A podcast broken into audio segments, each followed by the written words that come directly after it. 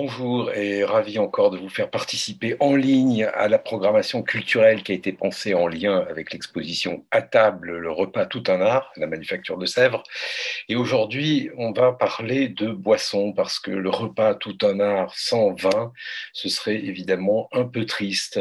Et nous allons aller en Alsace. En Alsace, à la rencontre d'un vigneron, un vigneron qui s'appelle Jean-Michel Deiss, petit-fils de Marcel Deiss, qui a donné son nom à un domaine très célèbre en Alsace, mais pas seulement célèbre pour la qualité de ses vins, célèbre aussi pour la qualité du travail que Jean-Michel a mené depuis plus de 40 ans pour faire passer son vin en nature. Vous allez comprendre pourquoi. Voilà, bonjour Jean-Michel Dice, merci d'être avec nous aujourd'hui. Euh, on voulait vous rencontrer parce qu'on parle beaucoup d'alimentation et beaucoup de gastronomie, mais on parle peu de vin dans cette exposition à Sèvres. Et à travers vous, on voulait entendre un certain discours sur le vin. Et évidemment, ma première question, c'est de vous demander euh, d'où vous parlez. Je sais que vous parlez de Bergheim, euh, mais je suppose que nombre d'entre nous ne savent pas très bien où est Bergheim. On situe forcément à, à cause de, de, du son euh, plutôt ça vers, plutôt ça vers l'Alsace, bien évidemment, mais dites-nous un peu d'où vous nous parlez actuellement. Voilà, alors écoutez, je ne sais pas, je, pense que je peux dire au moins, euh, euh, pour ma part, c'est le plus bel endroit du monde. c'est au centre géographique de l'Alsace, à mi-distance entre Colmar et Célestat. Euh, nous sommes euh, ici dans le cœur historique du vignoble alsacien qui existe depuis le IVe siècle à peu près, qui est un vignoble qui a été marqué, comme beaucoup de vignobles français, par le monachisme, par, euh, les Templiers, par, par les Bénédictins, par Bernard de Fontaine, par Citeaux. Voilà, c'est un vignoble avec beaucoup, beaucoup de terroirs. Donc, une géologie extrêmement compliquée, ce qui implique un encépagement extrêmement riche. Encore aujourd'hui, euh, il existe 60 cépages ici disponibles pour qui veut les planter au bon endroit. Et, donc, euh, voilà, c'est un, petit village euh, niché, protégé grand coteau, par un grand coteau du vent du nord, qui est notre vent dominant. Et on y, il y fait bon vivre parce que Berkheim, ça vient du mot latin braga, qui veut dire le fortin l'endroit où la Légion romaine le soir vient euh, se, se, reposer, se ranger et se protéger. Et comment vous le caractériseriez-vous euh, en termes, cette fois-ci, euh, en tant que vigneron? Alors, en tant que vigneron, bah, écoutez, c'est un endroit qui est très fascinant parce que sur grossièrement un kilomètre carré, j'ai à peu près tous les types de terroirs viticoles qui existent sur la planète. Euh, en trois grandes catégories les terroirs cristallins, euh, où la silice joue un rôle euh, central, les terroirs sédimentaires, deux grandes familles, les argiles et les calcaires, et les terroirs volcaniques, terroirs qui ont été marqués par la lave, par la chaleur. Ça, c'est les trois grandes typologies de roches qui soutiennent le vignoble mondial. Euh, la plupart des appellations sont inscrites sur un type de terroir. Quelques rares appellations sont construites sur une dualité, les deux, et l'Alsace est toute seule à avoir euh, les trois grandes familles représentées, ce qui implique beaucoup de complexité, ce qui fait que finalement, c'est un objet culturel, on s'y intéresse et on rentre dedans. Comment vous analysez euh, aujourd'hui, je parle, je parle du futur plutôt que du, que du présent, euh, les effets du réchauffement climatique dont on sait qu'ils sont particulièrement, euh, et, peut-être vous avez des, exemples précis, particulièrement importants en Alsace et donc qui vont avoir des effets sur, sur la vigne fatalement? Bien sûr, le, le vignoble alsacien est parmi les les appellations françaises l'un des vignobles les plus impactés par le changement climatique parce que nous avons un climat ici très particulier, semi-continental, et qui est fortement impacté par le changement climatique. Pour vous donner un exemple, euh, voilà, c'est ma 46e campagne. En 46 ans, nous avons gagné 27 euh, jours de précocité, c'est-à-dire un mois plein en termes de date de vendange. Donc nous débourrons un mois plus tôt, nous vendangeons un mois plus tôt. Euh, on pourrait dire que l'Alsace, pendant ces 45 ans, a glissé légèrement au sud de Lyon. Nous sommes aujourd'hui dans les monts du Lyonnais, climatiquement, par rapport à 1975, lorsque j'ai commencé mon travail. Donc c'est énorme, c'est considérable. Ça veut dire que l'aptitude à produire des grands raisins rouges est, décuplée. Euh, qu'aujourd'hui, il y a des difficultés qui commencent à euh, surgir pour les raisins blancs, pour les vins blancs, que euh, la question de la maturité n'est plus une limite. Aujourd'hui, la question de la fraîcheur euh, du fruit, la question de la structure acide et de la vitalité du, fruit est posée. Donc nous sommes obligés de déployer une nouvelle viticulture.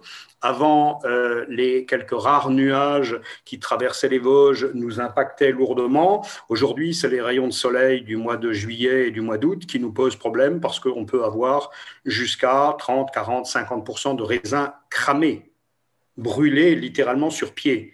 Donc ça peut être extrêmement euh, dommageable et on déploie plein de nouvelles stratégies, par exemple pour ombrer les vignes. Euh, avant, on essayait d'éclairer au maximum le raisin, et aujourd'hui, on est amené à faire le contraire, à, le protéger, à laisser pousser les pampres pour créer de l'ombre à l'intérieur de la parcelle et protéger les raisins du soleil. Autre point très important, euh, nous sommes obligés aussi de revoir complètement la gestion des sols, parce qu'aujourd'hui, le facteur limitant, c'est l'eau, euh, alors que nous avions plutôt trop d'eau avant. Euh, ben aujourd'hui, il faut vraiment veiller à économiser l'eau, à, avoir des sols vivants, avoir des sols couverts en hiver pour pouvoir stocker l'eau des, pluies euh, hivernales. Euh, pratiquement, nous sommes au sud. On, reviendra sur cet aspect-là. J'ai une question très très simple. Le, le domaine s'appelle le domaine Marcel Dice. Donc j'avais envie de vous poser la question très simple. Euh, que s'est-il passé entre Marcel et Jean-Michel? Euh, on, verra après qu'il y a encore une autre génération qui arrive. Mais euh, que s'est-il passé? Qu'avez-vous révolutionné dans la manière de faire du vin? Alors, écoutez, ce que j'ai changé par rapport à, 1946, qui est la date de création du domaine, et, euh, le retour euh, de mon grand-père officier français à la vie civile et donc la création du domaine, ce que j'ai changé moi à partir de 1975, c'est la représentation euh, technique du vignoble mes aïeux étaient des paysans qui étaient, comme tous les paysans, attachés à une productivité, attachés à une régularité de la production et attachés à un rendement. Et moi, j'étais plutôt attaché à la qualité et à l'intensité du travail fourni. J'estimais qu'au bout de ce travail, l'objet produit, mon vin, avait de la valeur et donc, j'étais malheureux de le voir inscrit dans une catégorie euh, de base, le cépage, euh, avec une limite à ma créativité. Tous mes Riesling, d'où qu'ils venaient, devaient avoir le même goût. Et donc, j'ai passé une vie à me battre pour faire entendre que tous ces Riesling de plein d'endroits différents n'ont pas le même goût, qui transportent une énergie différente et que le terroir existe. Euh, pour que le terroir soit vraiment révélé euh, dans la bouteille, eh bien, il faut vraiment mettre l'énergie du lieu dans la bouteille et assumer sur l'étiquette l'information du lieu. C'est cette révolution que j'ai franchie. Alors, c'était très difficile, on ne s'étendra pas. Euh, voilà, j'étais un marginal, un, garçon, voilà, infréquentable. Aujourd'hui, je, je, constate que les jeunes viennent me voir, me demandent conseil et trouvent que le chemin que j'ai parcouru, finalement, c'est le leur ce qui est très, ça me touche énormément. Je voulais qu'on parle maintenant de, cette histoire justement de cépage et donc pourquoi la complantation, et peut-être faut-il expliquer aux gens ce que c'est et comment vous l'avez envisagé, quand vous êtes parti là-dessus et pourquoi et qu'est-ce que ça donne dans le, dans, dans le verre. Voilà, alors si vous voulez, nous exprimons nos terroirs par l'ancienne technique de la complantation. Donc je n'ai pas inventé la complantation, je, ne suis que celui qui l'a remis, euh, euh, comment dire, dans le visible et de l'actualité. Pendant des siècles, tous les vignobles qui ont existé étaient construits sur l'idée de complantation, c'est-à-dire fondamentalement sur l'idée de biodiversité viticole. Il faut comprendre que euh, euh, sans pesticides, euh, vous ne pouvez pas faire fonctionner une monoculture parce qu'elle déraille. Vous faites une vigne de monoculture avec un cépage, si vous êtes vraiment très performant et moderniste, un clone, et vous vous apercevez que vous êtes obligé dans l'autre main d'avoir le bidon de pesticides, parce que sans le pesticide, vous ne faites pas de récolte. Parce que dans votre parcelle, il y a un déséquilibre qui est le déséquilibre de la solitude. Voilà, euh, un être vivant n'est pas fait pour vivre seul, il est fait pour vivre en symbiose avec plein d'autres choses autour des arbres du ciel, des vignerons, euh, euh, des gens qui passent, des gens qui se promènent, des enfants, des animaux, des insectes, enfin euh, tout ce qui ressemble à la forêt, dont on sait que, ben, par définition, elle n'a pas besoin de pesticides. Donc moi, j'ai un jour, j'en ai eu marre qu'on me demande de faire du Riesling avec le goût de pétrole que personnellement je ne peux pas avaler parce qu'il me rend désagréable, méchant, irascible. j'ai voulu avoir le goût du raisin tel qu'il est dans la vigne, dans ma bouteille, et pour atteindre ça, je ne disposais qu'un seul, un seul outil, la biodiversité du modèle forestier, remettre tous les cépages euh, euh, légitimes à cet endroit ensemble. Voilà. Il y a cette très très belle phrase de Bernard de Fontaine. Le pape lui demande combien il a, il a fabriqué d'abbayes et combien il a eu de petits moines. Et il répond, mon Saint-Père, excusez-moi, nous cherchons d'être un. Et donc, je me suis mis dans ses pas j'ai essayé de faire une vigne aussi complexe que possible, avec euh, cette ambition extraordinaire qu'elle soit une, qu'elle soit ensemble et que moi, je sois légitime dedans. Quand j'arrive, elle m'accueille, elle m'attend. Et, donc les raisins racontent cette histoire. Et donc dans le verbe, ça vous donne simplement un niveau de complexité, un message multidimensionnel que vous ne pouvez pas atteindre autrement. Et à l'intérieur de ce message multidimensionnel, une énergie bienveillante. Voilà, quelque chose que vous absorbez, qui va vous imprégner et qui, vous remplissant, vous fait du bien. Vous devenez finalement quelqu'un de meilleur. Voilà, c'est, cette image du banquet de Platon où finalement des gens goûtant du vin euh, discutent et, se sentent comme ça, tout, tout, tout doucement devenir plus intelligent, devenir plus sensible, devenir plus tolérant, devenir plus respectueux. Et le truc monte. Voilà. Le vin, ça devrait toujours être ça. J'ai un foie et un pancréas un peu fragile. Et le mauvais vin, le vin non bienveillant, me renverse simplement. J'ai l'ivresse triste.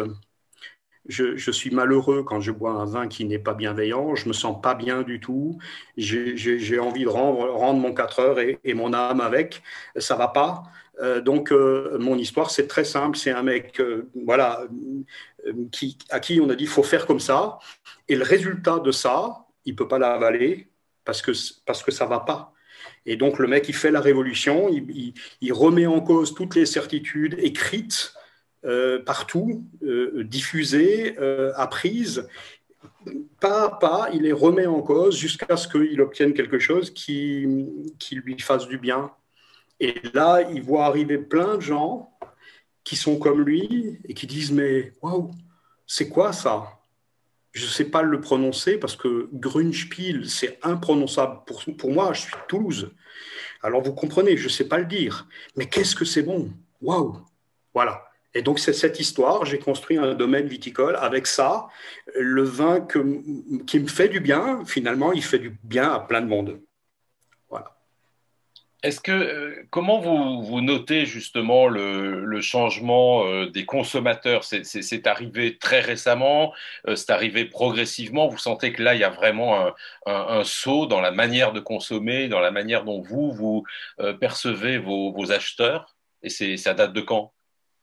Alors, il y a une évolution, évidemment, il y a une évolution euh, très nette depuis quelques années, mais ce qui est tout à fait évident, c'est que euh, nous vivons un moment de rupture, cette évolution s'accélère. Euh, nous avons des gens qui se détournent aujourd'hui du vin. Nous voyons que la consommation baisse de manière régulière et la baisse de cette consommation per capita a tendance à s'accélérer. Et en même temps, nous voyons arriver un nouveau public qui veut vivre le vin comme une aventure. Il y a un travail de sociologie récente euh, qui est très bien fait.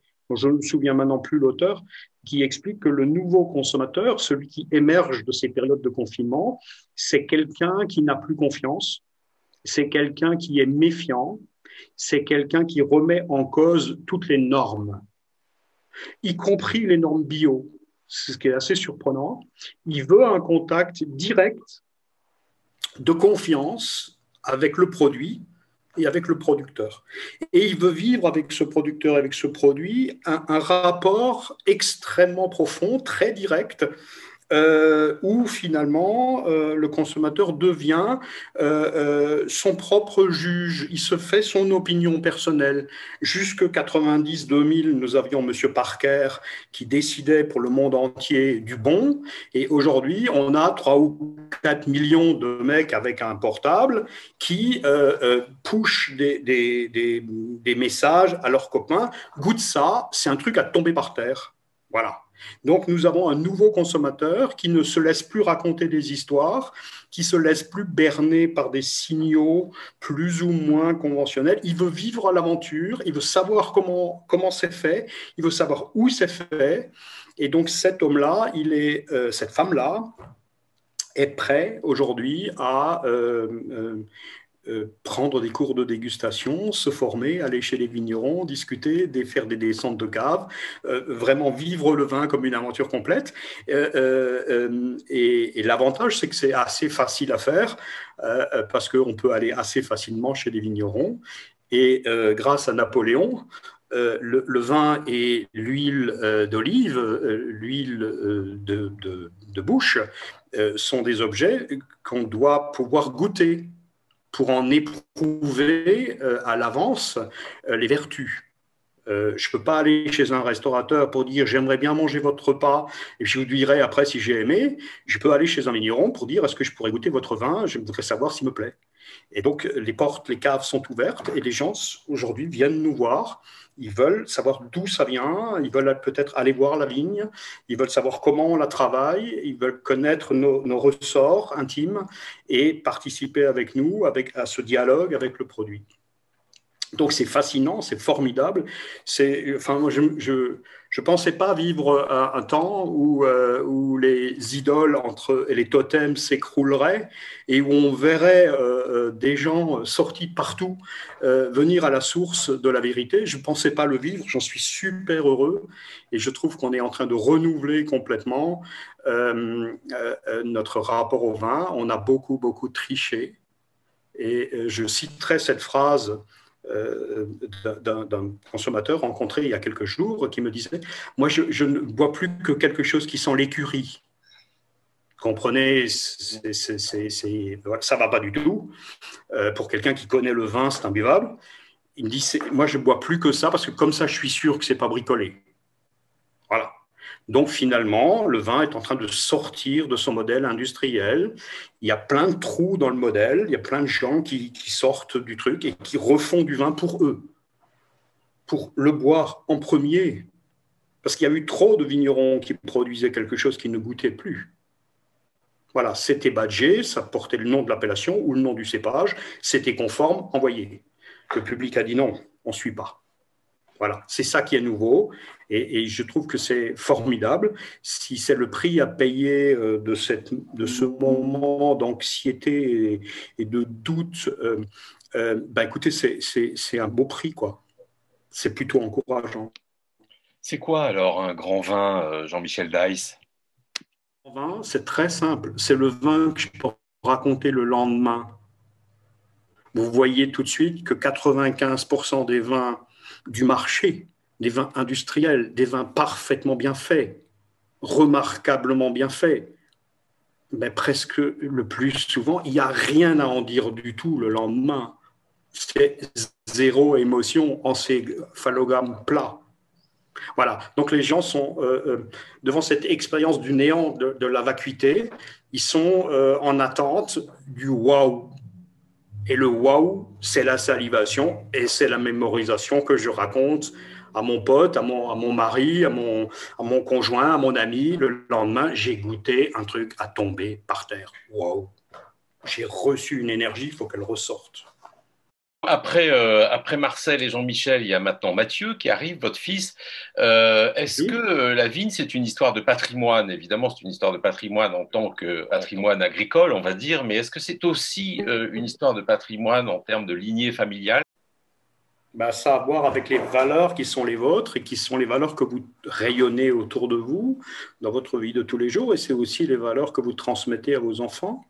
Voilà, moi je connais énormément de vignerons qui s'arrêtent parce que n'ayant rien eu à transmettre à leurs enfants, les enfants n'ont rien reçu et donc le gamin, il fait un bras d'honneur à son paternel et il dit, écoute, tu vends, tu envoies l'oseille, comme ça, euh, je vais voir si je peux pas monter une start-up ou je sais pas quoi, parce que le gamin n'est pas du tout intéressé par la vigne. Pour lui, la vigne, c'était que des parents jamais là, euh, pas de sous, euh, des difficultés incroyables. Voilà, il y a beaucoup de vignerons de, de, de, parmi les baby boomers.